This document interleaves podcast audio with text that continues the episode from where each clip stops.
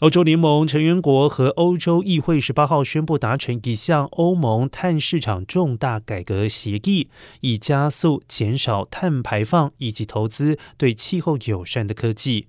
根据欧洲议会的声明，这一项协议的目的是在加速削减碳排放，逐步废除产业配额，并且锁定建筑业和道路交通部门的燃料排放。欧洲的排放交易机制允许电力生产商以及钢铁、还有水泥等高耗能产业，根据污染者付费的原则购买碳排权免费配额。配额是为了让企业逐年减少排放，投资环保科技。这是欧盟实现碳中和终极目标的一部分。这项协议意味着，到了二零三零年，排放交易机制中的各项产业排放水准将比两千零五年减少百分之六十二，从之前的目标百分之四十三提高。